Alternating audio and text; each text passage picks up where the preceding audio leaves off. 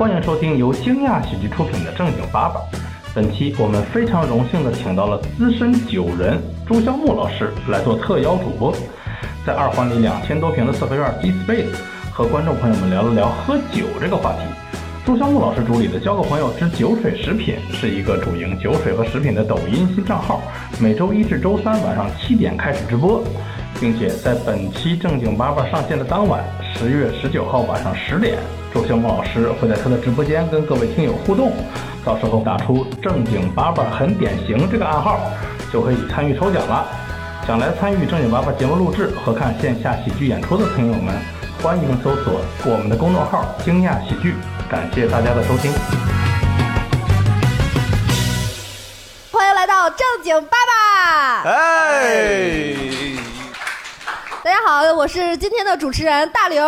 然后自我介绍一下，大家好，我是大盆儿。大家好，我是大老王。啊，然后欢迎交个朋友之酒水食品直播间的朱肖木老师。谢谢谢谢。哎，哎，大家好，大家好，我叫朱乔木，特别开心来这个这个场合是吧？然后今天这个录一期，咱们叫什么播客是吧？哎，这个之前做手机的，后来做电子烟，是那个福禄的创始人和 CEO，然后现在也在做电商直播，在抖音。之前主要在罗老师的那个直播间当他的一个主播，现在有一个自己的直播间，叫做“交个朋友之”，叫什么来着？叫叫酒水酒交交个朋友之酒水食品，就这个名字起的其实有点问题哈，我觉得 比较啰嗦啊、主要是一个卖酒和吃的的一个直播间。然后我们直播的时间是 每周一到三的晚上七点到夜里，当然有的时候也临时改一改日子。我们的梦想也是实现七播吧，就跟那个罗老师那个直播间一样，他那个直播现在非常夸张，二十四小时成七的播，是基本上就是任何时候去。现在你们打开去，但现在不要打开，然后任何时候打开，他们都在。我的梦想也是能够经营好这个直播间，能够做到七天，是吧？谢谢谢谢。哦，欢迎！哦，今天特别开心，请朱老师啊。朱老师现在正在卖酒，所以我们今天其实聊的呢，也是一个关于酒的话题。酒这个话题，我觉得咱们酒文化大国是吧？这个简直能说的可就太多了。那太多了。那可太多了。太多了，太多了。然后我们接下来来一个传统的快问快答。我们先说你最喜欢喝什么酒？我先说，我经典的是金汤力，然后最近爱喝大白酒。嚯，你呢啊？我平时我不怎么喝酒，但是硬喝的话，就还喝那种甜的。哦，朱老师呢？最近是发现威士忌非常有意思，哦啊在研究，在研究啊，老头酒，老 头老头子酒我管威士忌叫老头子酒。一会儿给大家科普什么是老头子酒，嗯，大概在一个半小时左右，所以不要走。对，然后我就是啤酒吧，我一直喜欢喝我们老家有个酒叫雪鹿啤酒，内蒙的一个啤酒，就特别淡，但是很好喝。就是普通的啤酒，哦，多普通。勇闯天涯，是吗？呃就是科罗娜里面加啊青，那不普通了呀，就是挺贵了。科罗娜还得挑柠檬，啊这个得柠檬精从神。青岛来的就喝青岛啤酒，我没有特别喜欢的，但我喜欢喝香料味儿比较重的，例如苦艾、大料。啊，苦艾，或者是之前有一个博主自己出的酒，出过花椒草莓酒，我觉得还蛮有意思的。哦，那得多哈了呀！现在都有，现在好多这种味儿，什么麻椒、青椒，就是我现在嘴里都已经流哈喇子了，我哦。都受不了那个花椒。它是花椒，不是哈喇子，所以。但是你哈了呀，那个啊那嘴里呢，平时不喝酒，他买什么我就上他家去蹭。哦。哦，所以你俩认识，看起来。啊，啊。对，认识认识，他那个花椒酒我就蹭过。哎呀，也就随缘吧。就是在某直播间，哎，什么直播间？什么直播间？交个朋友直播间，偶然看到什么酒啊，之前买过梅见啊什么的，就就就买了就喝了。梅子酒，好，哎，后面最近去的一家比较喜欢的是专门卖清酒的吧，虽然我也喝不明白，但是老板娘挺热情的。你是喜欢老板娘啊？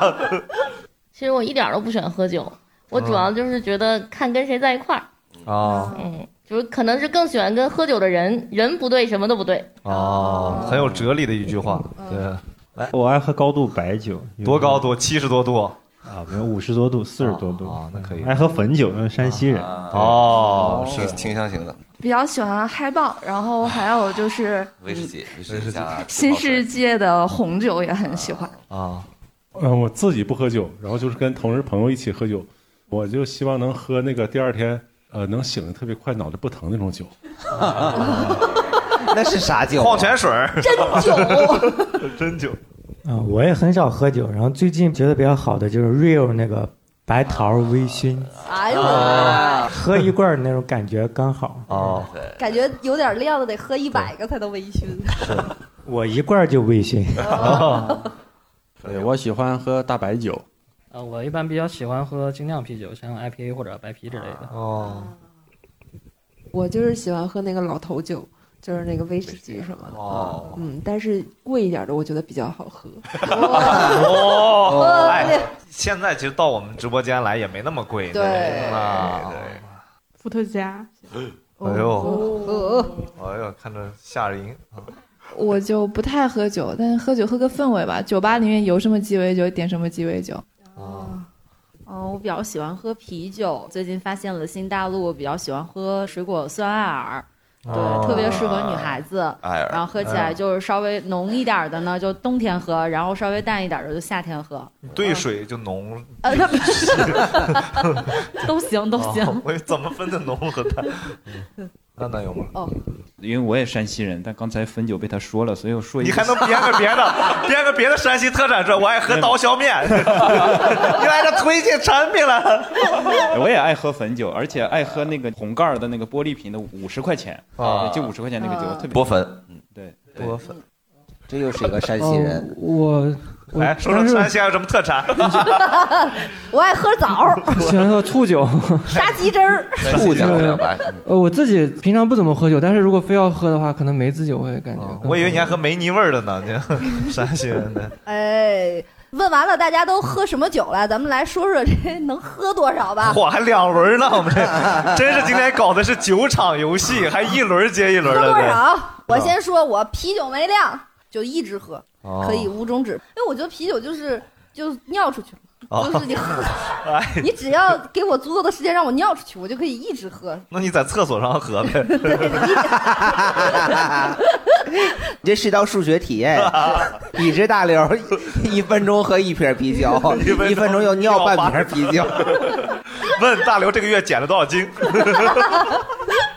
来吧，你喝多少？啤酒我喝最多好像喝过七瓶，那可以了，很多了，我觉得。什么酒？我觉得勇闯天涯和大乌苏也不一样。眼睛哦，其实大绿棒子其实劲儿挺大的。哦，我白酒最多喝半斤，啤酒喝三瓶就死了，三瓶就不行，喝不了。哎，他们有人说这个混着喝就不行。我没有混着喝，我是分开单独说的，我不是喝了半斤白的再喝半瓶，我是分开的，对。嗯，哎，好像内蒙人都是白酒行，啤的不行。传统意义上，内蒙人就很厉害呀，闷倒驴。那是他们内蒙人行吧？你们倒了几头驴？我不配，对啊。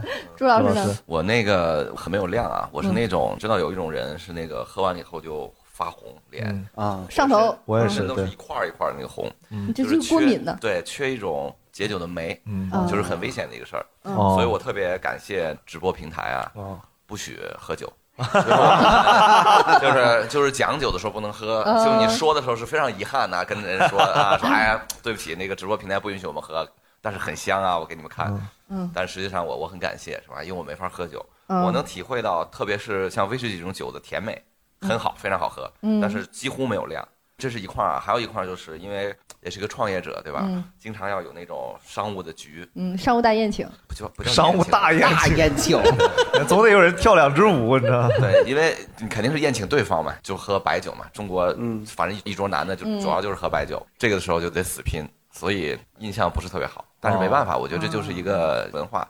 说实话，你喝完了又吐了，又喝完了又吐了，第二天事儿办成了，还是挺开心的。哦，是，对 我大学室友教过我一句话，他是甘肃叫做“喝不过你，我吐得过你”。对，就是 是啥玩意儿？就我喝不过你，但我吐得过你，就又怂又猛这句话。对对对对对，可以。这位美女，我喝多过两次，两次量大概是我和另外一个朋友喝了，呃，一整瓶黑方外加半瓶白酒。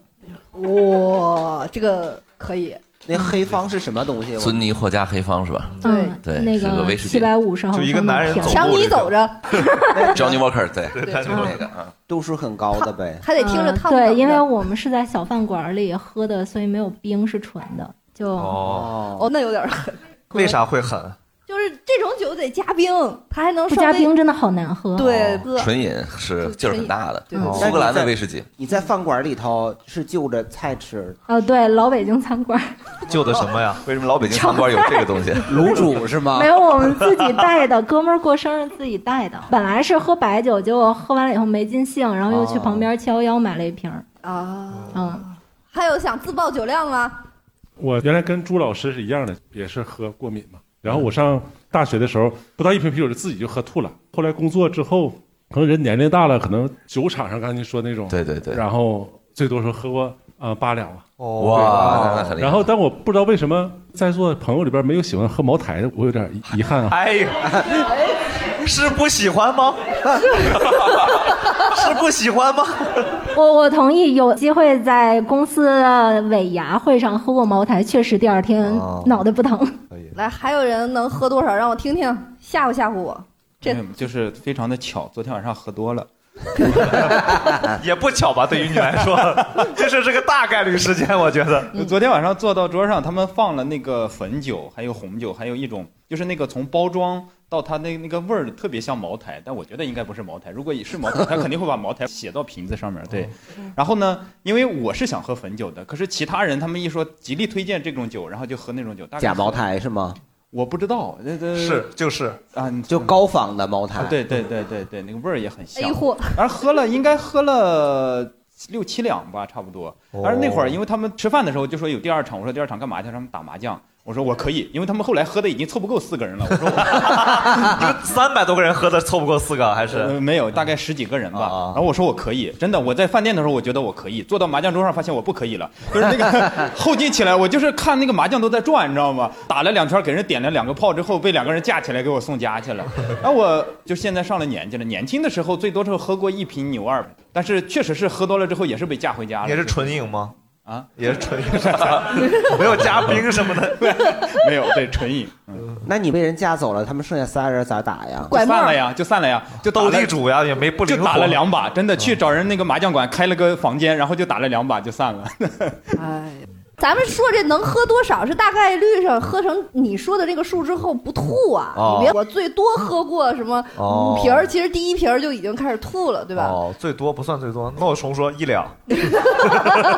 不是，那你第一瓶都吐了，往后那四瓶怎么喝进去的呀？起来接着干，对啊为了对事业嘛，对对对，喝了吐，吐了喝，对，吐完一会儿会好很多。对，哎，啊胖起来。呃，我一般的话，其实红酒应该是两瓶儿，而且不会倒。我的妈呀，这个厉害，真的七百五的，呃，然后呃，不是七百五的红酒这么贵，不是七百五十毫升的。我们直播间便宜一些啊，对，是来交个朋友直可以可，以可以，今天晚上回去下单。然后我其实特别渴望能够宿醉一次。因为我真的喝不醉，就我连湿身酒都试过，我就觉得，你哎，朋友说的，你是想湿身还是想喝酒？不是，我是想宿醉，然后我人生 list 特别想体验一次宿醉，断片但是对对对，但我每次喝的时候，我就觉得喝完上厕所就没事儿了，什么事儿都没有，我可能消化比较好，一个小时之后就都很清醒，就可以接着来。我曾经最厉害的一次就是把我们单位所有大哥给喝挂了，然后每次都是我打车，然后送他们一个一个的回家。哎，我想问啊，就是你喝两瓶红酒，人家喝红酒不是倒一点儿然后使劲摇吗？你喝两瓶，你得摇多长时间？三年多嘛的。呃，是这样的，红酒有一个小贴士，就是提前跟那个餐厅打好招呼，让他们先在分酒器里面给你醒好，哦醒好了之后，它的葡萄的香气就出来了，甜味儿就出来了，就不是又苦又涩的了，哇哦而且入口会非常的顺滑，呃，多顺滑呀！如丝般的感觉。像德芙一样啊，对，因为你正常喝红酒，你会觉得它不好喝又 又干又涩的，是因为你没有把它醒透。咋让它醒透？醒醒！哎，给放到零儿，大对，分酒器，你就让它醒透之后，哇，你就喝吧。主要是我白酒不太行，白酒的话我也就是半斤，而且只能喝低度的，就三十八或者那你就喝白酒，把自己喝断片儿试一可是试白酒我也不断。嗯你直接喝工业酒精。我跟你讲，这个断不断片儿真的就是在看多少。哦，是吧？你去天津某一个酒吧，有那个不回家，还有一个叫轮椅，你把这俩合着喝，都都是抬出去的。还是能回去的，听起来。轮椅拖回去吗？这轮椅这不是断片儿，那是断腿了。喝多出来撞的那是。嗯，可以。可以可以，那我们来聊聊第一次喝酒是啥时候？反正我我觉得我就是几个月大的时候，哦我就感觉那个时候，反正天津啊老爷们儿，我爸就真的很喜欢拿筷子蘸上那个大白酒，然后往那个小孩儿真的是婴儿的嘴里就蘸一下抹一下。他是给你消毒是吧？对，他说杀杀菌，杀杀菌就消毒嘛，往你嘴里抹。然后那小孩儿有他就在那儿咂嘛，有的就哇就咂嘛咂嘛就开始哭。你属于哪种？我就咂嘛咂嘛。说再来一块。如果说对，把第一次喝酒肯定就是小时候蘸着筷子往嘴里抹。你呢？我小时候也是，但我有记忆了，可能三四岁的时候吧，我爷也是拿着筷子蘸着白酒，但他不是这样撒，他是直接就怼嘴对，他是怼我嘴里，让我就吸那个筷子。滴的一滴。我那我也不知道是一滴，反正就是从上流到下头。嗯，我发现就是这个给孩子蘸酒喝是有这个传承的，哦因为我大女儿一岁多的时候，我自己在家喝。你这种人呀，喝红酒，你知道吗？因为我媳妇儿没在家，然后我喝了，我就拿筷子给她蘸，她就嘴里吸了一下嘛。后来我媳妇儿回家的时候呢，孩子在那儿吐呢。你是什么心态？你给我讲。对没有，就因为吃饭的时候她就在旁边嘛，然后就让她吸了一下，然后我媳妇儿以为她生病了呢，我就我就解释我没事儿我说我给她舔了一下酒，我就吐了。朱老师呢？我觉得就是最小的时候肯定是记不住什么时候喝的啊，就是正式的，嗯喝酒的最早的时候，可能就是像那个初中毕业，哦，所有的人在一块儿是吧？然后显示自己成熟，对然后一桌子男男女女是吧？啊然后叫了两箱啤酒。然后就都吐了，还退了一箱。最早最早就大概是这个，那挺有经验呀，没都给开开。没上来说全开开，还挺会过着。先打听好这个 KTV 是能退酒的，然后再点两箱的嗯。接着朱老师说，我第一次应该是初中的时候，就我内蒙同学很早就很能喝了，我不能喝。然后他们就拿一杯倒了，说你喝吧。然后沫子拱出来了，我就把沫子吸了，然后我就醉了。其实也没醉，就是趴了一下。后来过了几年以后，就练着练着，最多一次喝过半斤，就不知道为啥没多，可能喝的时间长。现在我就成了我们那边传出来的战绩。你看看大老王那个人，从舔妹子、舔沫子、舔妹子叫什么？舔妹子也太猥琐了吧！这个也太油腻了。得，从舔沫子三年给训练到喝半斤白酒，就成了我们那儿的成功战。哎，本来这是个爆梗，哎，哎，哎呀，还是舔妹子好呢。那个妹子我也喜欢，我也喜欢舔妹子。那妹子身上有酒是吗？艺妓是吧？对啊。对，反正喝酒，如果说正经喝酒的话，肯定就是到大学就 KTV 了，对不有对？不正经的喝酒吗？就刚才小时候咱俩那啊那抹筷子不正经算，啊对吧啊？这正经喝酒，那肯定就是上大学那会儿就 KTV 夜店流行了，对吧？那会儿夜店还得什么芝华士怼绿茶、水晶葡萄，是不是？嗯到最后你一闻见水晶葡萄都有轩尼诗的味儿。大家第一次正经喝酒，我自己第一次喝酒应该是七八岁，应该是邻居有一个姑姑，她出嫁的时候，一帮小孩坐一桌，我也不知道为什么，就说突然想喝一盅白酒，喝了一盅之后就开始转，突然之间整个桌子都开始转，然后从后面就倒在地上了。你有没有想过，真的是大家在转桌子？没有，村里没有那么先进的桌子，就是因为眩是不是有晕嘛美。尼尔综合症？转转是吧？对转转 APP 听到我们的节目。哎，那位，我记得我第一次主动想要喝酒，这是真事儿啊，这绝对不是那啥，就是从没见开始的。真的就是在交朋友上买的，是别人给的。谢谢谢谢谢谢。真的，那个就仿佛感觉开启了哦，酒这个东西是可以喝的。哦我这个原来酒是可以喝的啊！对，因为我一直都是这个记忆，说这么难喝的东西，为什么有人天天要喝呢？哎所以我觉得我今天就感觉像是一个求知之旅，想听听大家为什么那么喜欢喝酒。其实很困惑我。哎呦，就真的是从没见开始，我觉得酒是我可以喝，而且我会会 快乐的东西，就喝没见开始。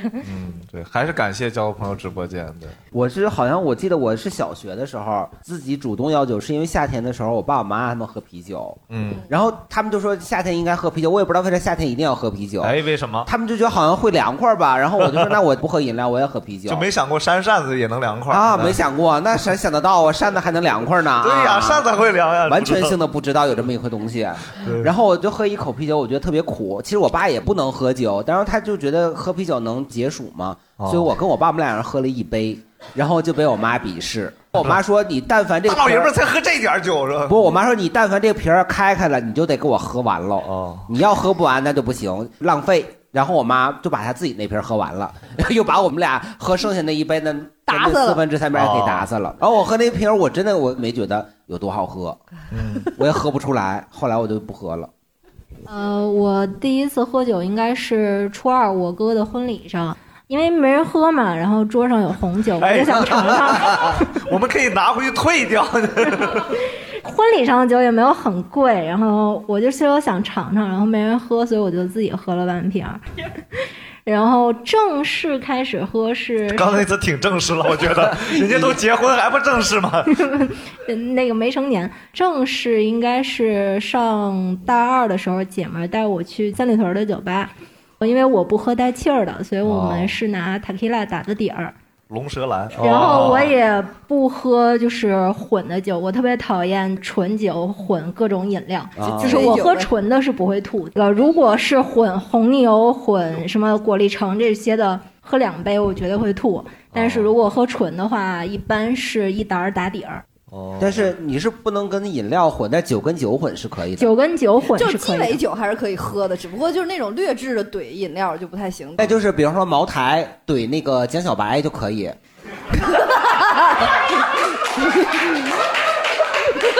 我没这么试过，就浪费了是吗？对，我觉得茅台怼江小白，可能江小白就没有什么存在感。你试试怼蒙古酒是那种大胃袋装的，绝对特刺激。哦可以，嗯。可以，他已经开始劝你喝酒了。是啊。来吧，我们来聊聊你遇上过的比较奇怪的这种劝酒的话术。其实因为我平时也不爱喝酒，但是有的时候公司聚会的时候，他都一定让你喝，就总会有那么一个人起来，哎，我打个样。我就说你打样，你打你自己的呗，你给我们做啥榜样啊？然后我就说我不喝，我说我不舒服，我说我有痛风。完了说你不喝你不团结，我说都这一个办公室的，天天背后给我扎针，我还跟你团结呀？但是也没办法，就举着一杯，然后就跟人碰碰碰完以后就再滋溜一下，但是也不喝进去。哦，那你倒到哪儿？我就含着下来。不是啊，我就到嘴里，然后我自己再吐出来，还搁那杯子里头。哦，我就不想跟他们换个杯子呀！啊，我都是这个完了以后，这儿有杯茶。因为我真的不爱喝酒啊。嗯，因为我觉得就是劝酒这事儿都是你劝别人，对，轮不上我，就是我自己就渴了。哦劝酒，我见过最奇怪的是，我重新看《三国》，就是那个张飞啊、劝曹豹喝酒，嚯，就是那个吕布他老丈干曹豹，然后他就管人家家事儿干嘛？对，然后他就说你喝一个，然后人说我不喝，人家说的是时时不能再饮了，就真真的不能再饮了。然后他就说那不行，你就得喝。然后人喝了一个之后，他就说你再喝一个。然后他说我真不能喝，他说你刚才喝得，为什么现在喝不得？然后最后就把徐州给丢了。偷换概念是吧？对，朱老师，那个是这样，就是对我来讲，喝酒分两种，一种是自己想喝的酒，还有一种是需要去喝的酒。啊，分这两种。自己想喝的酒不存在劝酒这个概念啊对对对根本就不可能。最好的几个哥们儿在一块儿，自己对朱萧木该喝酒了，是吗？我该喝了吗？自己劝自己，就劝自己少喝点吧，少喝点吧。朱萧木，嗯，是今天就是自己喜欢喝的这种局呢，肯定是没有劝酒的，大家就是互相分享，嗯是吧？爱喝喝，我是给你介绍。一般我这种局都是在威士忌酒吧，是吧？嗯给大家说，哎，你看上面有多少种酒，然后自己炫耀自己的知识。我说这个是哪儿的，那个是哪儿的，我介绍你喝这个很有意思。然后酒保就一直点头，嗯，啊这个小伙子还挺懂。这是第一种，第二种是我需要去喝的局。嗯这种局既然是我需要去喝的局，那就一般也不会有人来劝我，而是我去劝别人，但也不是劝，就是这种局基本就是桌子上多少人，然后你就算排列组合，你得敬他一个，他得敬你一个，你得敬这个，就是打圈儿嘛，每个人都要打一个圈儿，每个人都打一个圈儿。我觉得中国的白酒文化怎么说呢？它就是存在即合理吧，它就是这样。它的意思就是说，我在这个桌上喝这个白酒，我要表现出我为了你们受到了一定的痛苦和伤害，哦 然后然后咱们之间拉近距离。以前我们可能没有共事过，也没有做过任何的事情，但是我为了你吐了，吐吐了两次，吐了三次，我已经实在是不行了。嗯，咱们俩就近了，然后这个事儿就好办了。一般都是打圈儿是吧？打到一半的时候，自己去趟厕所，然后再出来，一定要让别人知道你吐了。然后说哦，还得让别人知道。让别人那不然你这哎，我在这强弩着，绝对不能让看见。对，不不不不，一定要知道，就像就什么李总、王总，哎，不好意思，刚才吐了，不好意思，不好意思。然后李总、王总说那少喝点，我说没事儿，继续吐了，吐了就好了。对，都是这样。哦所以这个就叫圈地运动是吧？对，我我觉得这么天真。对，下回大刘老师直接吐桌子上，让你们都看看，我吐了，还能办事儿呢给你加个菜。你说朱老师，就是比方说人家就是敬酒嘛，就是你敬我，他敬你，什么？你会算吗？就是我敬了你两杯，你就回我一杯。首先这是肯定要记的，但是你肯定不能是记，就比如说你敬别人两杯，他只敬你一杯，啊。这是无所谓的。对。但如果他敬你两次，你就肯定要回两次，这是哦。这是这是肯定要就是是的。的我们自己的礼数是一定要到位。的。算数。对，还有一个就是看整个这个酒局是谁比较重要哎哦，谁比较重要。他不是说谁喝的比较厉害，谁比较重要，可能要再多敬几次，大概是这样。而且对方如果是特别重要的人，我一般会不让他喝太多。哦比如说我们俩一块儿敬酒，我得把摁住他的杯子，对对然后我喝完，我就说这就可以了。哦那万一人家重要人士他特别馋，特别馋，我说你凭什么不让我重要人士喝完了觉得 就在拦着我。对，觉得没喝好，对这小伙子不行，对 酒，哎，喝好这个词儿来了，劝酒的话术里一定得有喝好。其实，在劝酒话术这一趴里边，我觉得就是女生遇到的非常明显的年龄上的那这些，就是当你小的时候，老头儿想跟你喝酒的时候，妹妹妹妹哎妹妹就出来了，是吧？叔叔怎么了？对对，他就妹妹。然后呢，如果要是有那种特别年轻的小孩儿，随着你的年纪增长，现在我出去，人家就开始姐姐，咱俩走一个，是吧？我就是你会发现这个的区别吧。这老话叫大姨，大姨喝两个，奶奶，那是在天之灵了就。对，劝酒来，大家有没有那种听过的那种？受不了的吧？劝酒话术，点一下有没有山东的朋友？对，对 对，还有山西的朋友。来来来来，来，哎，哦，就是我们那儿有一种喝法，先要主客打三杯，哦然后打完了再打圈儿嘛。然后那儿有一种喝法叫做反正一杯，就我们那儿有一种杯子是一个竹节杯，我不知道大家有没有见过，就是它正面是很浅，大概一口就一个小指节那么深，哦，反面是大概跟一个中指长度那么长的一个杯子。喝酒的文化不太好呀，拿中指比。对，然后它那个反正一杯啥意思？然后我们再先打圈儿，打圈儿我跟你正面先喝一杯，倒过来再倒一杯，然后说我们再喝一杯，哦然后打圈儿就是反正一杯这么喝，反正你正过来一杯，反过来一杯，反正就是一杯，然后这么一杯哦大概就。二两白酒下去了，然后你要一桌十个人要跟他全打完才行。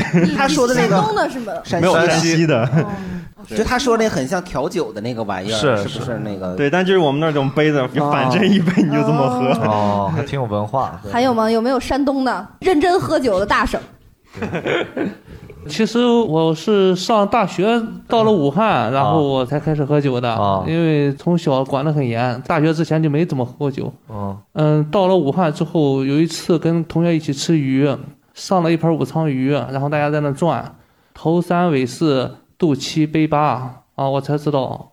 哦，是是这么喝酒，头冲着你，你就喝三杯。哦，那个鱼是个箭头是吗？对，幸运大转盘啊 幸运大转盘。那你这个把这个鱼放到中国有街舞那个环节上，不完蛋了吗？转鱼头给 battle，呃，就是碰到最惨的话，肚子冲了谁，谁得喝八杯。哦。当时我就觉得，哎，这个边儿喝酒怎么这么猛啊？啊！结果大大学毕业回到山东之后，发现山东比那更猛。对，山东更猛，山东是最山。东更猛。他是那个主陪带三杯，副陪带三杯，三陪三杯，然后四陪再三杯。哎，你就这样一圈打下来之后的话，你根本不记得多少杯。嗯，好复对杂呀我跟你讲，山东现在咱们的喝酒大省里面，我个人排的内蒙、西藏和这个山东。因为什么？就是内蒙还有西藏这两个地儿，真的是身体素质好，啊你就感觉他们他是他们是，我不敢说就纯靠身体素质在这解酒。是山东是一个太认真喝酒的大省，嗯山东是一个把喝酒这个事儿当成一个正事儿在干的。哦，确实是正事儿。对哎，我刚才有一个您的问题，我还想接着问一下，就是你那个鱼转那个鱼的时候，那鱼是吃完以后转还是刚上来就转？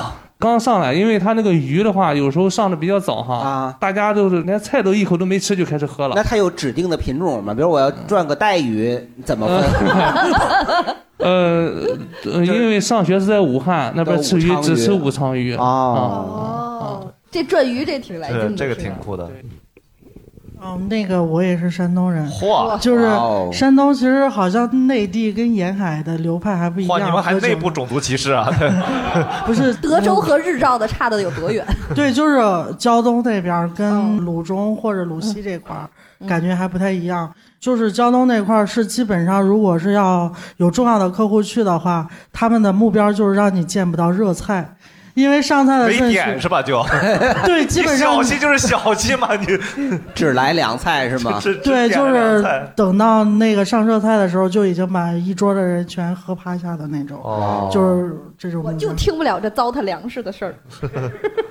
所以那个主陪副陪是有规矩的，就是说你应该喝多少，我应该喝多少。对，连座位都有规矩，就是在主宾对面就坐的是主陪，哦，就是在桌上。观众们，远方的观众们，现在脑海里面要画一个圆啊，开始来。然后主宾对面坐的是主陪，主宾坐哪儿？主宾就坐在一般是冲门的位置，哦。就是一般主宾旁边是副宾，然后对着的嗯。也是斜对着的是副陪这样。哦，嗯，那这个分法要多少人起呀？比方说我们只有四个人的情况下，就你又当这家的三陪，又当那家主宾，就是我既是主宾，我又是主陪三陪，对对对三个人也能分啊啊。你看看这不比你刚刚那个打麻将那个强多了吗？这人家。哎，然后我还有个问题，就是会有人就说啊，我也跟一个，我也跟一个，这样的人其实他是不是在里面的？对，跟一个的人咋算？在山东跟一个的人是比较受鄙视的人。哦，不懂规矩，他就是因为你一般敬酒的话要有说辞的嘛，你这个跟一个算什么说辞呢？就渴了，就我馋，我就想喝。哦，这个太严了，还不能跟一个。嗯，就该你喝的时候，你要是掉链子了就不行；不该你喝的时候，你瞎卯劲儿也胡了吧唧。对你直接，那我比方我也想喝，但每到我这儿，我可以说祝我们伟大的祖国繁荣昌盛，然后这可以，可以是吗？这可以，因为你大人家一下嘛。啊那有有没有可能说我喝一个，你们跟一下这种？没有，我想喝了，你们跟一下。哎，还哎有一个话术叫“我来赶赶进度哦”，，哎，对不对？回家还得做项目。对，我来赶赶进度，自己赶进度呗。对对对，就是我追一下进度。对，我追一下进度，这个比如说你迟到了，或者是说自己酒杯里还有一点剩酒想喝，嗯然后就说大家都怎么回事儿，赶赶进度啊，然后怎么着？对对对，就这一下，哎，我怎么喝了那么多江湖酒？你活在这个江湖。还有就是那种劝人话术，养鱼呢，啊，是吧？是是少有人说是养鱼呢，是我养，你干嘛呢？我养鱼呢，对我养。啊，感情深一口闷。还有一些语气词，哎哎，嘛呢？哎，到你了。嗯，然后一般情况下快结束的时候就是杯中酒了嘛，就大家 有有的人一看哇，刚满上，这就是进度赶快了。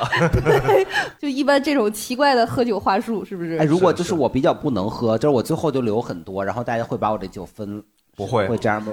不会吗，就是如果是特别好的朋友，比如说像我这种不乐意糟蹋东西的，就会说来我们给你匀了。我不觉得你是不糟蹋的，你是会怼着他，你给我喝的那种人。我可不认为你是要跟他分酒的人。匀匀匀匀对，刚才朱老师，那个我是特别讨厌劝酒这个事儿的，但是后来因为在交个朋友卖酒嘛，一开始我觉得是不是还得学点酒桌上说的话是吧？嗯给大家介绍一下。对后来还学了好多，比如说有那种他是那种套路的话，比如说他说呃北京不大，风景如画 啊、朋友不多啊，都在这桌。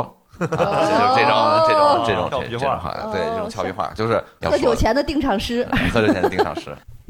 就刚刚说到话术的这个，其实我觉得套路的话术都不高级。不高级我就对是一个特别不爱喝酒的人。但是呢，在我们那种单位，在八项规定之前，大家都特别爱喝酒，所以我其实由衷的感谢八项规定。八项规定是哪八项？一看你就不是是我问你吗中央国企体制内的啊体制内的对对对，嗯体制内的就是现在就基本上是不能公款吃喝呀，对于这些大家都比较限制，所以哦白酒的销量，朱老师肯定就比较知道。现在基本上这个品类可能就不怎么那什么了，对不对？我看还还是挺那什么的，还不错的直播间卖的还是可以。直播间还可以，我不知道这个品类怎么样。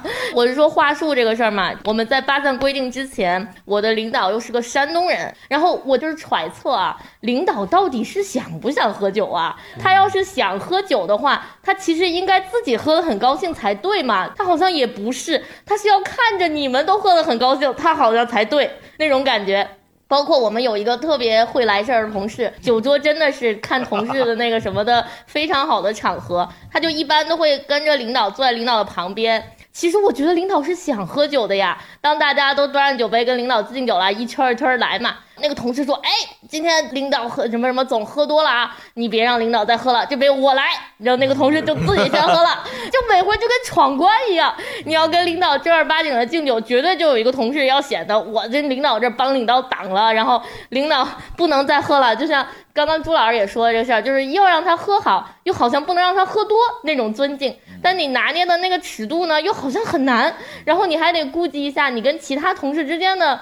关系，毕竟大家喝了酒还得明天一块工作呢，是以至于很长一段时间我都好讨厌那个男同事啊，嗯就是你看到他，你就会觉得。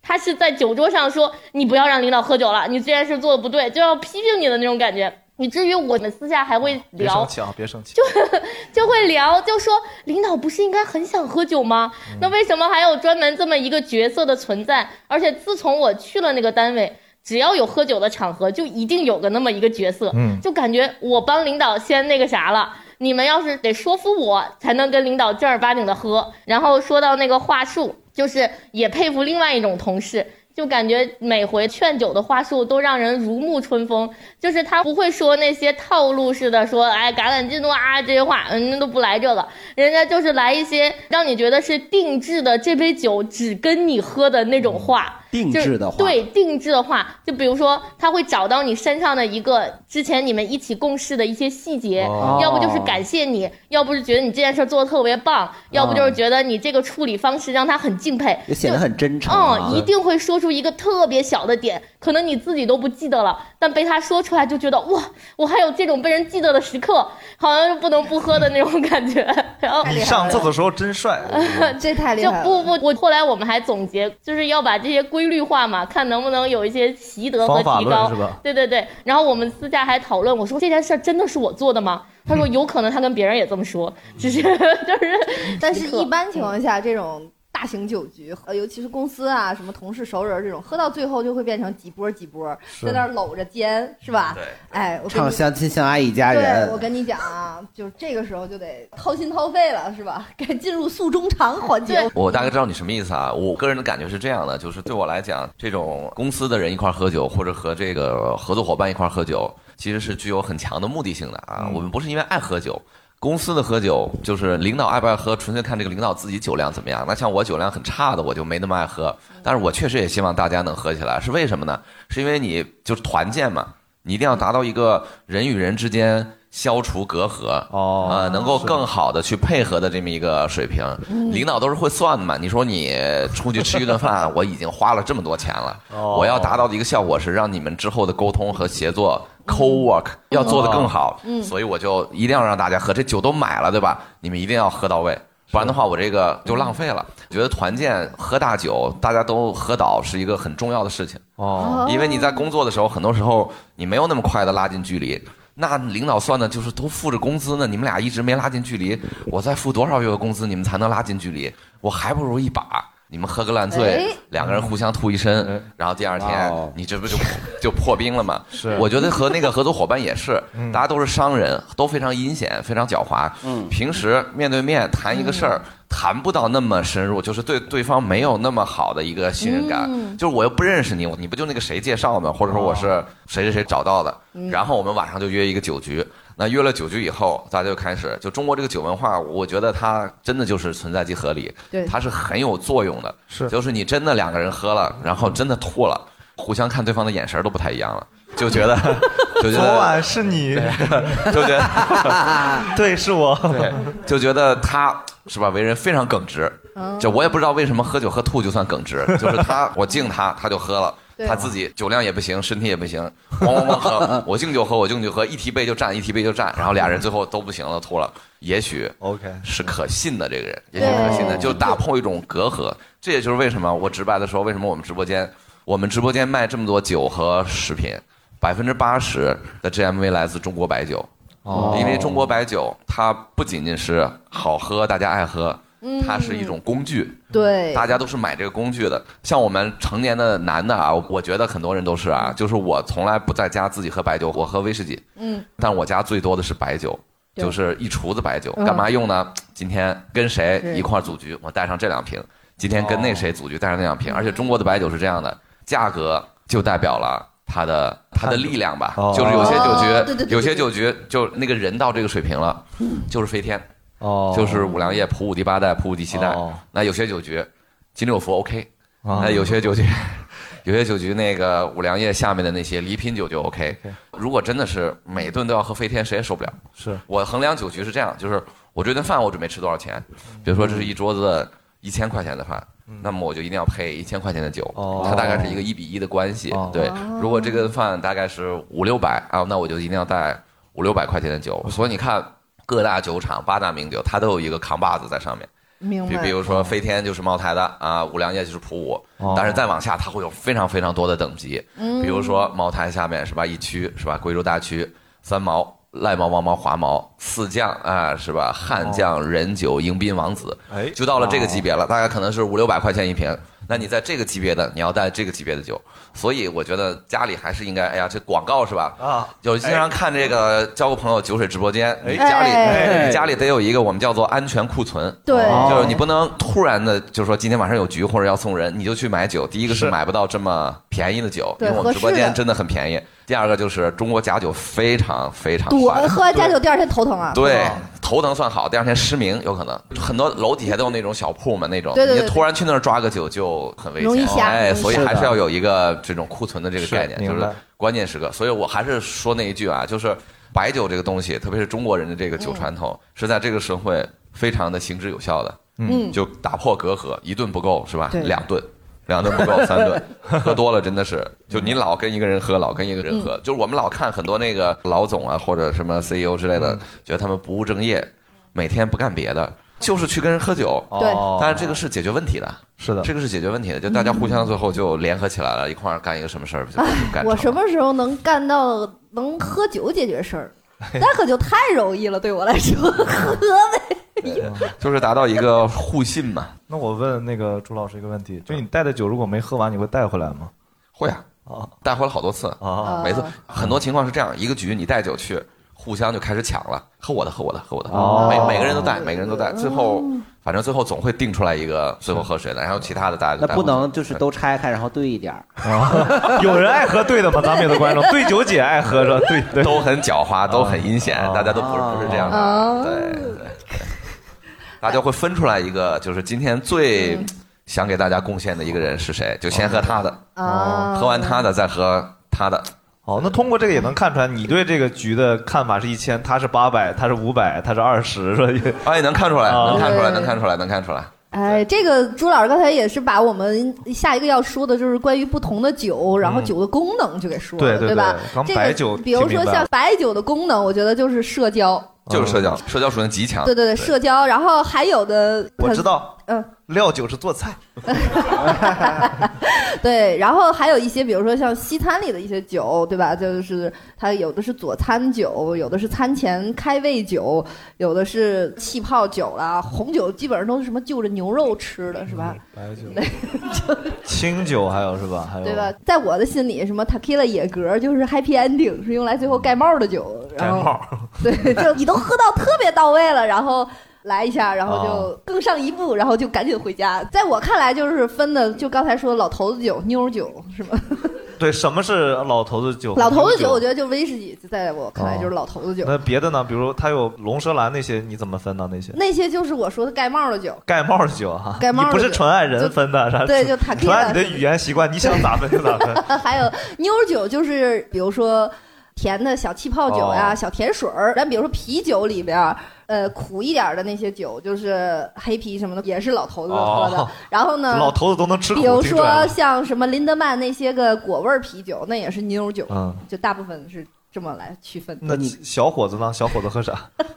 小小伙子爱喝啥喝啥。喝料酒，我是小就是伙子。刚才大刘老师说那个红酒要配牛肉，对，有一般情况下好像是这么吃的。比如我们家只有红酒没有牛肉，我还得不是反正天津人可就买去了，啊，天津人都喂醋买螃蟹。啊，喂醋买螃蟹，嗯嗯，那红酒我就配炒米饭不行。也你你乐意也行，但这红酒其实正常来说，人家是有专门配餐吃的，也有专门干晃的反正有哎，你这个拿酒姿势就是一个错的。那应该这样。对，这真的是这样的。那没有跟二人转似的。就是以前 以前有一个老的拿酒姿势是这个手心朝上，在指缝中托着这个酒，啊其实这个不太对，对因为这样的话会用你手的温度去哦改变这个破坏酒酒的温度破坏酒的温度了，所以真的是拿底下那个腿儿。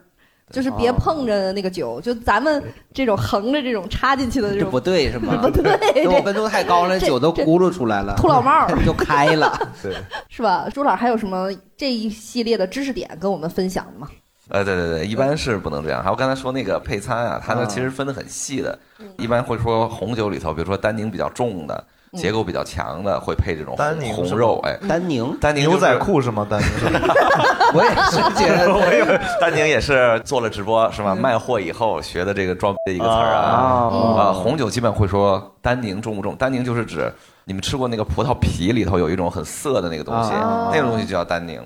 这个东西酿到酒里头。因为红葡萄酒是带皮酿的，白葡萄酒是不带皮酿的，所以红葡萄酒里头就有这种单宁的感觉啊。这种感觉就是很涩。那有人说啊，这个涩是不是这个酒就代表不好？不一定，有很多很好的酒，它单宁就是非常厚重。那像这种单宁厚重的酒，就配红肉。嗯如果单宁比较淡的酒，就会配白肉或者说海鲜。其实白葡萄酒是更适合配海鲜、沙拉呀这些的，红葡萄酒是更适合红肉啊、什么什么火锅呀、烧烤呀，这些都是。我有一次跟我一个很会喝酒的朋友，就开了一瓶红酒，我一般就稀里糊涂喝哈，他就拿着这个酒喝了一口说，这个酒有有大酒的骨架，深邃。当时我就打开我的记事本，把这句话记下来，就以后 装逼用就很厉害哇，就一下子感觉就不一样了，好会喝，真的不是什么涩不涩、酸不酸、挂杯不挂杯什么这个，这他这个有大酒的骨架，深邃，哇，这个很专业了，对对对对对对对对对对，就是喝酒有很多那个装逼的方法，特别是喝洋酒，就看你怎么去说 表达了对怎么去表达。有骨架呀、深邃，这都是很好的说法。哦还有一个就是说、这个，再来教我们俩哎，再来教你们几个最狠的一种方法，就是特别特别表现你懂这个酒。哦不管你是什么酒，主要是葡萄酒啊，嗯你去你去喝，你把那个酒放到杯子里，你先看一看，你闻一闻。当然，你这个看和闻的这个手法都要比较娴熟。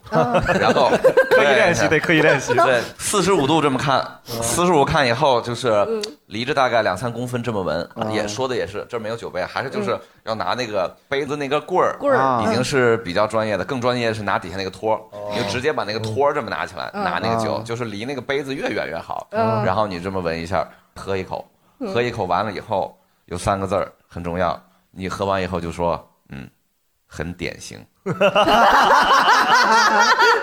型，就就就你根本不用懂这个酒，你不是什么都不懂就行。你要我只能说出来三个字，叫透一透。这个是很好笑了，这个太这个太厉害了，不是你，你接着往后想，就对方怎么想你这句话，对方就是你说很典型的时候，对方就已经把你预设成你非常懂这个酒了，对。因为说明你不但懂，而且你喝出来了，而且你同时还赞美了那个酒是怎么样的，哦。就不管那个酒是怎么，就是你懂一点点，他能喝出来，觉得很典型，你就觉得我太牛了。红酒也是。很典型很典型。很典型，就是不管他可能觉得你说啊，这可能是你喝了这个觉得这个产区但典型了啥就不知道了。你就不用再说了，哦。我就说到这儿就可以了。然后你就要把话语权给对方，你说完很典型，你就你你就问，那那你觉得呢？然后 对方这是个大骨架，大骨架。对方最差也说一个也很典型，我也觉得很典型。或者对方不论他说什么，你就给他肯定就完了。比如说你说很典型，你觉得呢？然后对方喝完了说，嗯，这个丹宁确实怎么怎么样。然后你说，嗯，我觉得你说的没有问题，是很对的。然后对方不但觉得你是个大佬，还觉得你是一个平易近人的大佬。哎哎呀你还你还说我说的对，虽然我自己都没什么把握，是吧？太厉害了，这个这个用在工作中也行啊很。典型。老板说你这个犯的错误，对，很典型。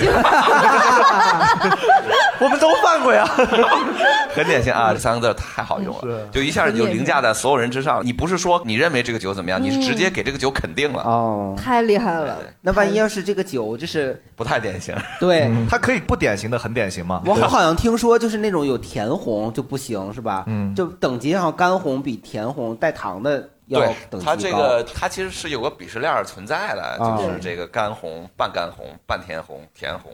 在整个的葡萄酒那个酿造酒里头，它分那就比方说，如果我像我们小的时候喝那种干红，兑雪碧，对兑雪碧，人那是人家就说外国人费了好大劲儿才把这个糖分给弄没了，然后你就把雪碧又怼回去了。其实我觉得是这样啊，我个人觉得啊，喝酒是个很主观的事情，是只要你觉得好喝就没问题。对嗯但是这一点在很多的酒里头体现的并不好。我觉得每个酒都有自己的一套文化，比如在红酒里体现的就非常不好，大家还是认为纯饮比较好。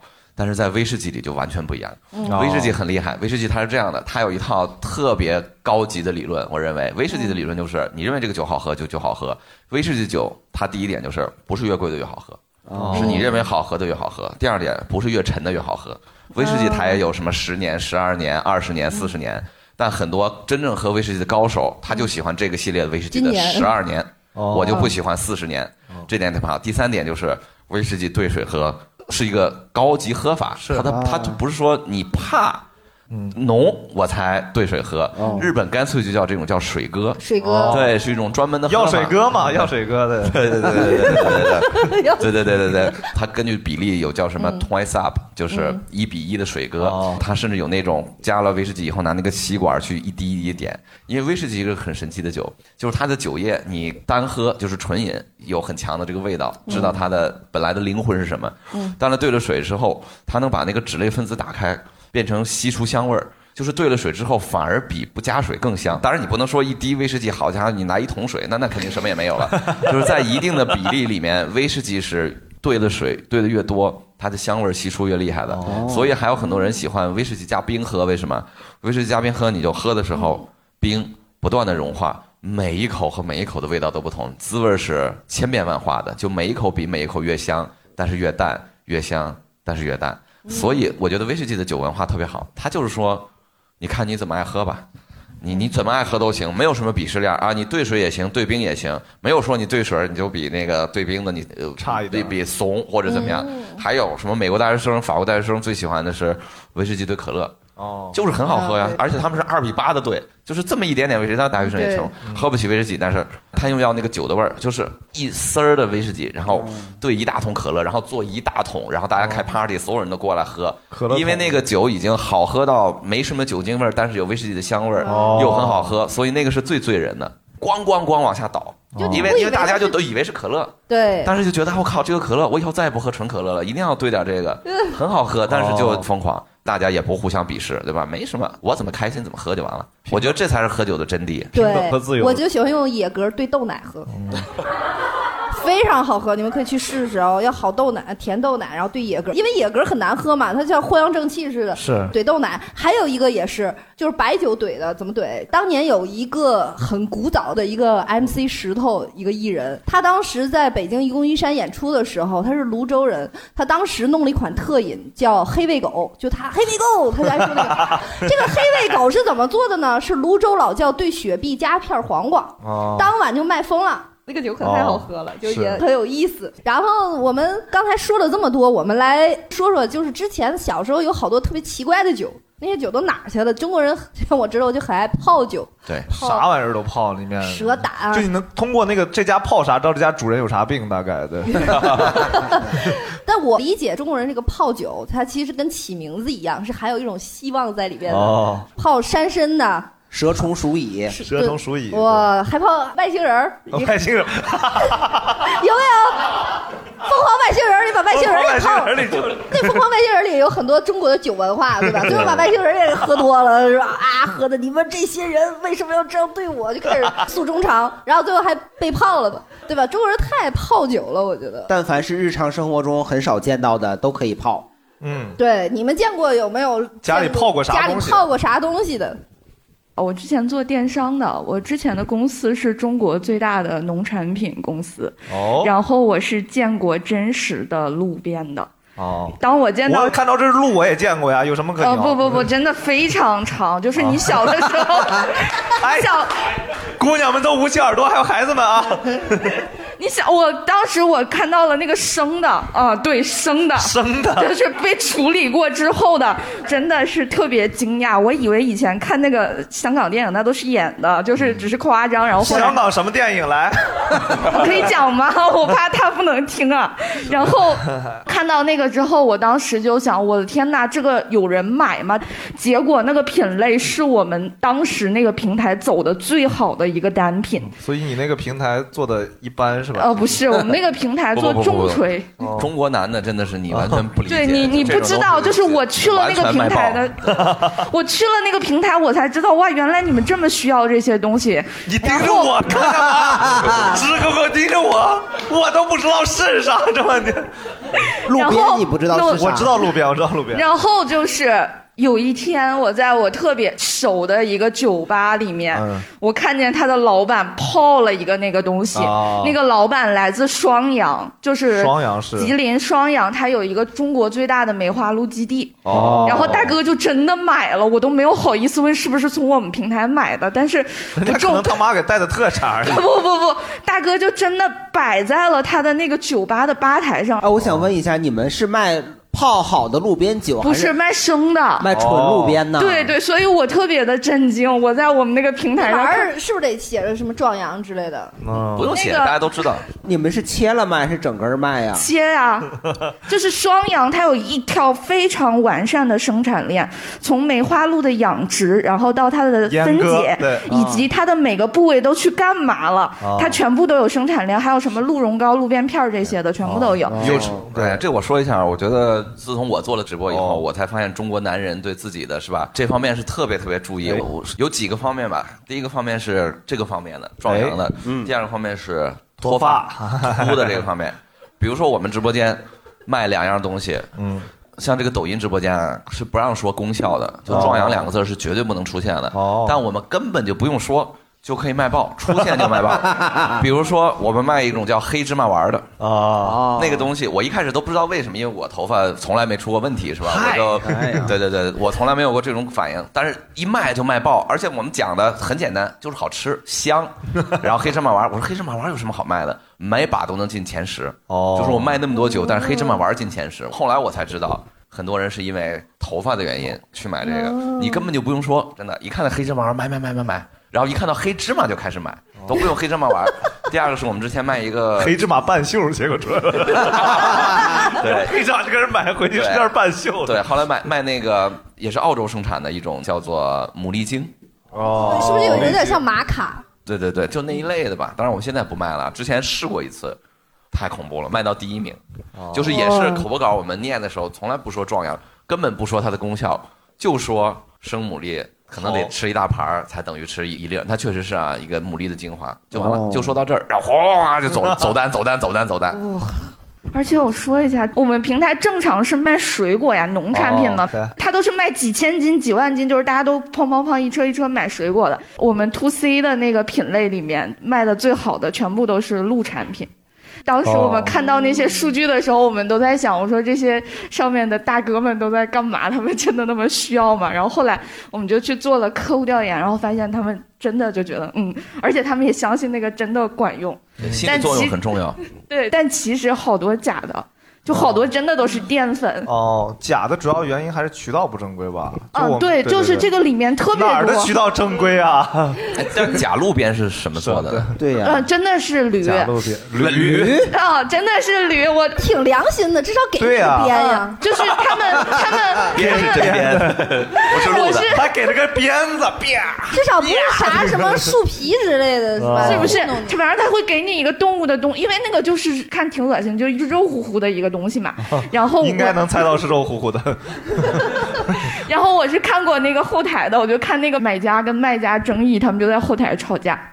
然后他们就说你这个不对，你看他们还拍了那个金数，正常的就不应该是这个金数，你肯定发的是假的。然后卖家就死不承认，但确实是假的。就我们当时那个平台有非常多这样的争议。后来的时候，我们也做了商家端的那种打假嘛，然后就发现其实中成药品里面真的好多都是假的，因为这东西你也不能随便卖，它都是。买一个安慰，实际的那种的话，第一它现在特别少了，然后第二就是骗人，他觉得大家有需要，然后就瞎买。我们接着说酒，我们接着说回酒啊，我们来说说这个大家最爱喝的什么酒。我最爱喝的啊，最近爱喝大白酒，但是我整体来说最爱喝金汤力。嗯，金汤力我觉得是一个特别清爽的酒，而且它随时都可以配出来，就是它有特别简约版，然后还可以有特别豪华版。你爱喝什么酒？我都还好，就啤酒吧，可能。就因为我也不太懂，对，所以嗯朱老师，你就肯定是威士忌啊。我觉就你是推荐一个你最近比如说特别喜欢的品牌呀，或者是最近因为喝了好多的威士忌，我觉得威士忌是这样，它是一个每个不同的地域出的威士忌都有自己浓烈的地方色彩的哦一种酒，所以你很难说很好。那如果非要说的话，最近就是艾雷岛的有一个叫阿贝的酒，哦阿贝十年又哦便宜，它泥煤味儿又特别重。哦我最近觉得这个特别好。我说一下为什么喜欢喝威士忌的一个原因哈，嗯是这样的，就是说男的到了一定的岁数，我不知道女的是不是啊，不是那方面，男的到一定的岁数会希望自己有一些有壁垒的爱好。哦就是有一些值得玩下去的爱好，而且这个爱好是围对棋对我呃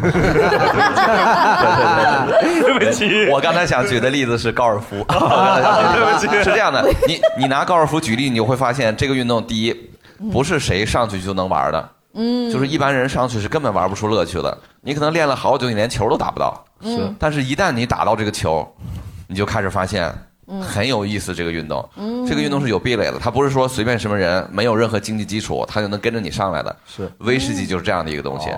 一般人喝威士忌第一口或者前几次没别的感觉，就是一团火下去，什么味儿也没有，就是别说什么层次感、什么泥煤味儿、什么花果香，什么都没有，就是辣。但是它的壁垒形成于你要经常喝。我也是看一本书给我建立这个信心。嗯那本书是一个美国的这个威士忌杂志的主编写的，他说他一开始也是这样。那我说他妈主编一开始都这样，那我们一般人肯定是这样。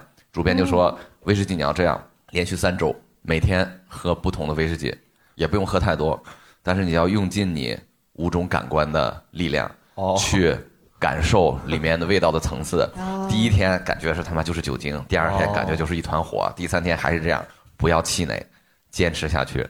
三周以后，很神奇的，突然有一天，你能够把那个酒精的味道分解出去了，就是你知道那是酒精味道不重要，好，我先搁这儿，这是酒精的味道，然后其他味道全都出来了。你喝这个，这个有太妃糖的味道，就你看那个威士忌书里头写的都可夸张了，很玄幻。哦，这个有焦糖的味道 对，太妃糖的味道，什么橡木的味道，各种味道都出来。因为威士忌就是麦子或者谷物酿，它绝对不会放那些东西的。但是它就是因为桶陈啊，嗯整个的酵母啊它就会出这些。所以说，威士忌是一个很需要入门的一个东西。嗯就是男的在一定年龄以后，他就希望自己能培养几个这种终身的，是吧？需要有点投入的，又非常丰富多彩的，后面的路很宽很广的这种爱好，而不是说你一个游戏拿来你就随便打，他们你也能打，我也能打，嗯觉得没劲。我现在需要一个，需要耗费我一点儿时间。需要耗费我一点儿财力，哦这样我才能跟同样这个级别的人哦聊到一块儿去。有些东西，就比如说你，你也很想跟他一块儿，对对对，玩的更高，你也想跟他一块儿在一个圈子里玩。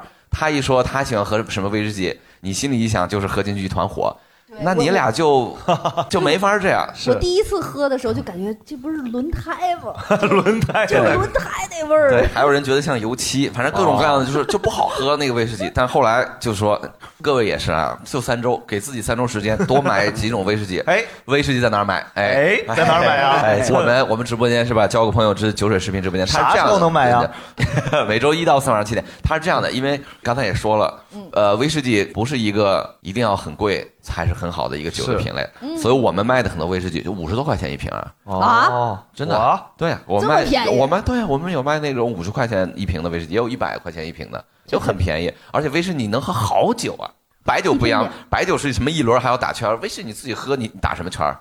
而且我刚才还说了，你可以兑着喝，哦，你可以兑水，那相当精喝。然后你花三周时间哇，每天喝到一定的量，用你所有五种感官的力量嗯仔细去品，然后你可以看书啊。威士忌还有一点好，就是它后面的文化特别的深厚。对，因为你这样去查，你去网上查，你查龙舌兰有多少书是介绍龙舌兰的，就那么几本儿。你查，比如说金酒，金酒也可能没几本儿哦。但是你查威士忌，好，哒哒哒哒哒哒，全都是，还有各种的网站呀，各种的自媒体啊，就是它后面的底蕴特别厉害。而威士忌就是这几十年窜的特别厉害的一个酒的品类。是世界上一共有五个国家是威士忌的主力产国嗯苏格兰，它的那个祖宗国家是爱尔兰和苏格兰，然后它后来又传到美国和加拿大，然后最近最火最厉害的是日本，日本哎，日威非常非常厉害，还有很多新兴市场的威士忌也都特别好，比如说我们台湾地区的威士忌。有一种叫卡瓦兰的，哇，相当香醇和和哎，有人点头了，有人点头了。，台湾的威士忌非常好喝。还有威士忌最大的消费国是哪儿啊？是印度。哦，印度的威士忌，它可能有一些都已经不太符合威士忌标准，它穷嘛，是吧？啊什么乱七八糟都往往里放，但是消费量巨大，所以它是世界上特别大宗的一个显学，我觉得是。哦所以当你研究这个的时候，特别是男的上了点年纪啊，你觉得他有的研究，他不会就说你研究研究就没了，就到这儿了，也没什么人弄这个，也很小众。是，它是一个其实在世界范围内非常大众，嗯但是同时你愿意花钱的话，它上面没边儿。那个威士忌贵的是真贵的，那太贵了，那是收藏级的，就是拍卖行会拍的。你没有天花板的一个爱好，嗯你愿意花时间，你有无限的时间可以花；你愿意花钱，你有无限的钱可以花；你愿意找同好，每个城市可能都有，是吧？在这个酒吧里聚集的，或者说你在线上去找的一帮的朋友，就专门研究这个的，你也可以去加入他们的这么一种文化。嗯，白酒可能就好像没有这种像俱乐部形式的这种。就喜欢喝小糊涂仙。小糊涂仙北京同城俱乐部，好像也没有这样，但威士忌是有这种圈子文化的，嗯。你是可以在里头认识很多很多方面三观或者什么是比较哦。比较匹配的，嗯。就这种感觉，嗯。酒品见人对对对对对，所以这就是一个怎么讲，一个很好的一个有门槛的爱好，嗯，这个厉害。我都有点想学一学了。可以学一学。哎，觉得我但是这个威士忌就像您刚才说那个，就是能喝出各种各样的味儿来。可以可以。那那样的话，是不是就就不能就饭了？没有人逼你，就饭什么就饭，又没人逼你。不是，你说我就着饭吃喝，就是是不是就不太好？那就单喝。可以，威士忌是可以当餐酒用的，也可以当餐酒用啊，没问题。威士忌当餐酒，那不我吃了个螺蛳粉儿，然后我想，我想我在里面想喝出个那个木头味儿来，喝不出来呀。不是，我觉得你真的如果能够你吃个螺蛳粉，喝威士忌，你还是很开心，嗯，那说明你这个人做的非常来劲了。哦，就是你就就威士忌就这种感觉，就是我怎么爽怎么来，就是我说哎我做主都可以，当然可以了你可以写书了，你知道吗？然后外国很多人慕名而来，说我靠，这个中国作者非常著名，是。中国有一种叫螺蛳粉的，我跟你说，螺蛳粉。在艾雷岛就是这样，吃生蚝是要把那个泥煤味的威士忌倒到生蚝里头吃的，哦。就是这么吃，就特别好吃。对他们还有那种恶臭恶臭的那种奶酪，就比咱臭豆腐还难以下咽的那种东西，不也就酒的？对，我觉得你可以往这个方向深钻。是，对，在这个垂类，在这个垂类，对，就是说威士忌和螺蛳粉的这个结合的这个领域。到时候我们交个朋友，酒水直播间也可以卖螺蛳粉加这个威士忌的套装，对啊对，哇，这个就引出来了啊！这个我好好的钻。大家还有什么奇怪的喝法是吧？喝酒有的时候怼瞎怼喝法，嗯。啊，正好就是因为我之前就是在爱尔兰和苏格兰嘛，哦所以酿酒哎，对对对，就比较多。然后就是我也是非常喜欢 whisky 嘛，然后日常生活喝的比较多的是 gin 酒，gin 酒的话，呃，女生比较喜欢的是 pink gin，但是我喝多的可能是 green gin、blue gin 这类的，都是按颜色命名的。会断片儿的那种酒。我觉得断片儿的原因是因为我自己不知道兑了多少的酒 whisky，也不知道兑了多少的原因，但是一口喝下去可能就没了。然后还有其他的，就是像百利甜，然后我觉得在那个。嗯，就是直播间也可以买到，就是 画风里面还有谢谢谢谢。虽然我个人比较喜欢的是那个就草莓味儿的百利甜，无论你用什么样的冰淇淋，什么冰淇淋都可以，哦就把它怼里面，然后这样吃，然后对女生就非常非常的友好。好哦对，还有其他，就像比如说啤酒，嗯很多地方的啤酒还是挺好，比如说爱尔兰，它的 Guinness 就是非常有名嘛，就吉尼斯啥纪录，啥尼斯哦吉尼斯纪录，吉尼斯对对对对，哦就是他们酒厂出的嘛。黑啤，你在它那个原厂旁边喝的这种酒都是最香的。就比如说我们在青岛的那个来问个问题，来，青岛小葛，就是青岛的啤酒在青岛喝和外地是不一样的吗？呃，是这样的哈，也不会别的了，也不会别的了。呃就是大家去青岛的时候，可以去青岛登州路有一个那个青岛啤酒博物馆。哦它从线上刚躺下的那个啤酒，你去接的时候，他一杯全都是沫。哦但是那个酒的话，你在外边是喝不到的。哦就喝沫喝多了。哎，那是我我舔沫我的命门对 舔沫。对，去青岛喝青岛啤酒，你就去那点点酒的话，你就要点青岛一厂的。二厂厂和一厂的区别。嗯，一它的厂好喝水不一样。哦水不一样。嗯，好。还有这种像那个苏格兰有那个 Brodog 什么 Brodog 的啤酒，然后它里面那个 IPA 就非常的好喝，就是非常学生气。然后哦，穿着学士帽，对，不是，就是有好学生比较便宜啊，比较好学生不喝酒的。对，所以我觉得酒文化有一个很重要的一点，就是它其实和地方文化和旅游文化是加在一起的。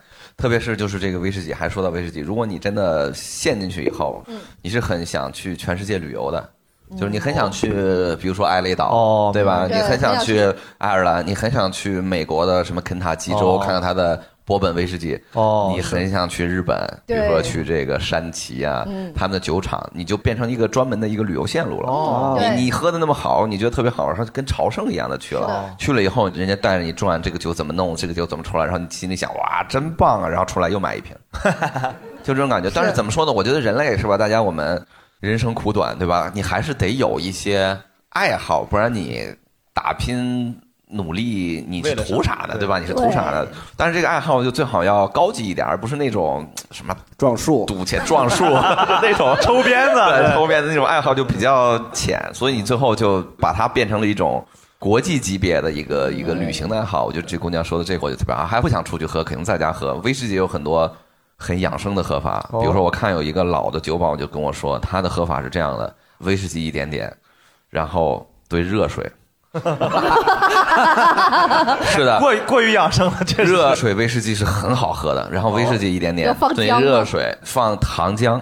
哦哎，姜对我觉得放枸杞我对，我觉得对你这个说的特别对。我觉得在中国以后可以，咱们再试试放枸杞、深钻这块儿啊，深钻深钻这块儿我们可能又能开驱出一个品类，就是它养生的。很多人就是说这个热的这个威士忌，你每天喝，它就是活的又长又哎，非所以。国外会把威士忌泡东西吗？泡路啊，有有野泡。就我看一个纪录片儿，就是迪亚吉欧，就是外国最大的一个酒类的一个集团，在苏格兰收了好多的蒸馏厂的一个集团，他们有一个巨大的房间，以前的各个年代的酒，我就看到有一瓶大的威士里头有条蛇。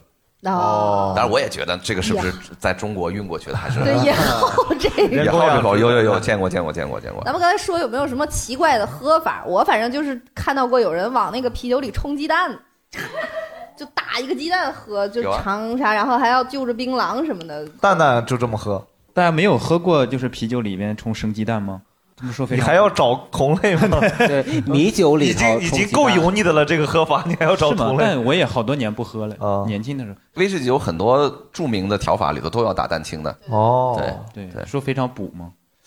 威士忌酸，外国人好像也不太说补这件事儿，就是好喝吧，好喝，就是好喝。我我还有一种死亡 tequila 的喝法。哦，就 tequila 一般合法不都是舔盐，然后喝酒柠檬哈哦这种。死亡然后你喝的时候喊一句“阿瓦达索命”是吧？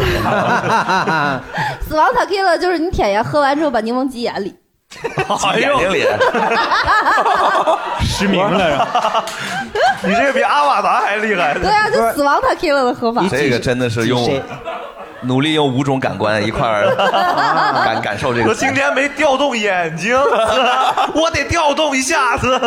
呃，还有没有见过一种，就我单位嗯有一次应该是去镇江旅游，然后他们当地好像是威士忌还是用啥做底，拿醋镇江香醋调了一款鸡尾酒，嗯，呃非常好喝，香醋味儿，因为醋很有名嘛，香醋味儿，然后后面是酒味儿，就非常非常好喝。对，我觉得是好喝的，但是当时看着是觉得非常诡异的。你又觉得来镇江，我当时想我也没喝到镇江陈醋，我还想喝杯酒，又有醋又有酒，说点一杯尝尝，哎，真的还不错。我觉得有很多地方酒馆在做这样的尝试，是很有意思的。我觉得特别好，这个就是发扬酒的文化。对对对就我觉得怎么好喝怎么好喝。还有就是喝洋酒里头那个酸度啊，特别特别重要的一个点，衡量这个酒到底好不好。喝红酒有一个，就是也是一个装逼的方法吧，可以介绍给大家，就是快记下来。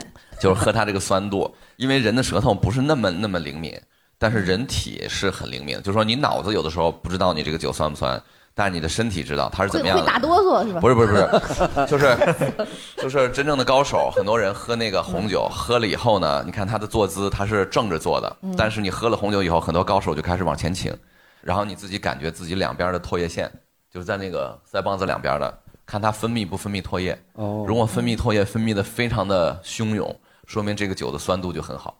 就是你自己的舌头，你已经尝不出来它到底酸度怎么样了。但是你只要把自己的身体这么前倾，酒含在嘴里别咽进去啊，然后你就开始研究这个唾液怎么样。如果它分泌的很踊跃，你喝下去以后就说这个酸度很好；如果它分泌的不那么踊跃，说明酸度不好。还有一个，你连分泌不分泌都感觉不到，但是你只要有这个动作，哦，就代表你是自己点点头。哦就完了，就完了，这事儿就完了。然后懂的人就觉得，我靠，这个人居然在用自己的唾液腺衡量这个酒，很典型。那就完了以后，还是那句话，很典型。这教了大家一套。一套动作，你喝完以后一定要前倾，要等一会儿，别人都不知道你在干什么。会不会一不小心 流着，我感觉确实很酸。对得吸溜。反正这是一招吧，他们很多人去尝的尝酒的这个酸度。反正你那个加了醋的肯定是相当酸。对对，哎确实是 一点都不甜，反正。哎，说到这个，我想最后来说一说啊，咱们有没有就是衡量大家喝开心？喝开心这件事儿特别重要，这喝开心也是在咱们酒文化里边一个特别高的一个衡量标准，或者是一个自己的对自己的一个感觉。像我就是。因为我这个人自带二两，我喝不喝都这么嗨，看得出来的。我早上起来八点有人见我就喝了，就是这种。你每天活着就是在稀释酒精的。对，我就跟喝了一样，自带二两。所以我喝酒的时候，喝开心的话，我就是大家所谓的就马上要晕晕乎乎、特别美乎的那个点，就是我会咬一下我自己下嘴唇，它有点发木了，我就知道，如果我在这个时候还玩命喝，那肯定就大了。如果我在这个时候开始跑厕所啥的，就没问题了。所以，就你们有没有这种？是这样，就是我还是说我喝酒还是分两种嘛，一种是商务喝，嗯一种是自己开心的喝。嗯商务喝怎么喝开心呢？就感觉张总、李总、王总嗯，他们都喝到了，嗯我就很开心。虽然我已经吐三回了，啊，但是呢，我觉得我颇有所知。哦就张总、李总、王总已经开了，已经开始说一些 挺见不得人的话了。哎，让大家都说说他们说了什么？开始聊一些什么私生活呀，这个那，一嗯一开始都很绷着，是吧？大家商务局嘛，来你的什么嗯这那，然后到喝开了就开始说，哎，我觉得那个姑娘是吧？怎么嗯 怎么大家开始就觉得 就这种感觉很有能力那个姑娘，对，很有能力。我就觉得就是大家可能就是呃这个联系联系上了，那我就会开心。哦但是这个绝对不是喝酒开心，生理上是很苦的。但是你觉得你又为公司付出了一些，做出了一些贡献，哦你又男人嘛，你又对 打拼。可能张总、王总、李总也是这么觉得，他可能也觉得我喝开了。那后面这个事情的推进可能就是、嗯就是哦 OK 的。我觉得这是。说实话，这是挺正的一个方向，嗯挺好的，挺好的。不然的话，你说你两个素未平生的人，你要多长时间？你们俩除非同时遇到、嗯一起遇到打劫，或者什么电梯停了，在一个电梯间里头关了什么一夜，嗯你两个人才有可能嗯碰到一起，能碰撞成这样。否则的话，就靠喝酒，对，不靠别的。哎，朱老师这么能喝，咱们不不不能喝，咱们最后啊，能吐啊。最后我们送大家一些解酒的方法。嗯反正我最早以前我有一个群叫三七堂养生健肝茶，就是感觉很解酒。这个名字就是解酒的方法啊。对，然后后来有一个改名了叫透一透群叫同仁堂警醒片。啊这同仁堂警醒片真的是专业解酒的一个东西，就是今天要有大酒了，他喝之前吃俩，就看一堆女的在那儿分药，然后开始嗯咣咣喝。朱老师有没有什么解酒的方法？没有，不解是吗？要的就是这么喝。不是，我是没有找到真正有用的方法，也试过很多，什么喝牛奶呀、吃葡萄呀，但我感觉反正到了点儿，你该吐得吐。啊我有，我虽然不爱喝酒，但是有的时候怕自己喝酒就不舒服，我就在网上查有个东西叫葛根，那玩意儿不丰胸的吗？不是，就是连丰带解，啊你这东西那么好呢？啊，一物两用啊。我还做过那基因检测，哦。基因 DNA 也可以解决。我就是那个什么都没有特别的，就特别平常的一个普通一个人。最厉害的就是那个解酒能力异于常人，比较强，哦。就靠基因，靠 DNA 对，就主要还是靠基因，是还是人和人能喝不能喝差太远。就有的人一喝喝一点就上脸那种，就是对，我也有一个，就吃碗面，对。说解酒，因为我们是做这个泰的，不知道你们听没听说过泰啊对，我们是有个葛根肽，哦。是葛根是用肽的工艺变成小分子了，它一半是葛根肽，一半是大豆肽。那个我们自己内测是效果挺好的。朱老师下次有酒局的时候可以好尝试一下。哎，你看，所以这个葛根真的是管用对对，所以我们大刘老师就是 基因好嘛，就天生的一个人形葛根。这也太讨厌。因为这葛根真的它就是大型的，跟人参似的。那朱老师就是缺葛根，对呀、没葛根所以大刘老师是从树底下挖出来的。啊啊，感谢大家！今天特别高兴的跟大家分享喝酒的文化，也特别高兴朱老师来正经八百，哎然后朱老师给我们分享了特别多的知识，尤其是品酒这品酒一块儿，这一哎块儿最实用嘛，对装吧？的知识，对对对，这些知识点大家都记好了，然后要考，哎，对，希望大家多多的关注我们的公众号和各个平台，然后谢谢大家今天来，谢谢，好，我们的直播间叫什么？啊，交个朋友之酒水食品直播间。哎好感谢交个朋友，第一个基本就是他。每周一到周三交个朋友，谢谢大家，玩的开心，喝的开心，谢谢。好，疯狂拍啊！好，三二一。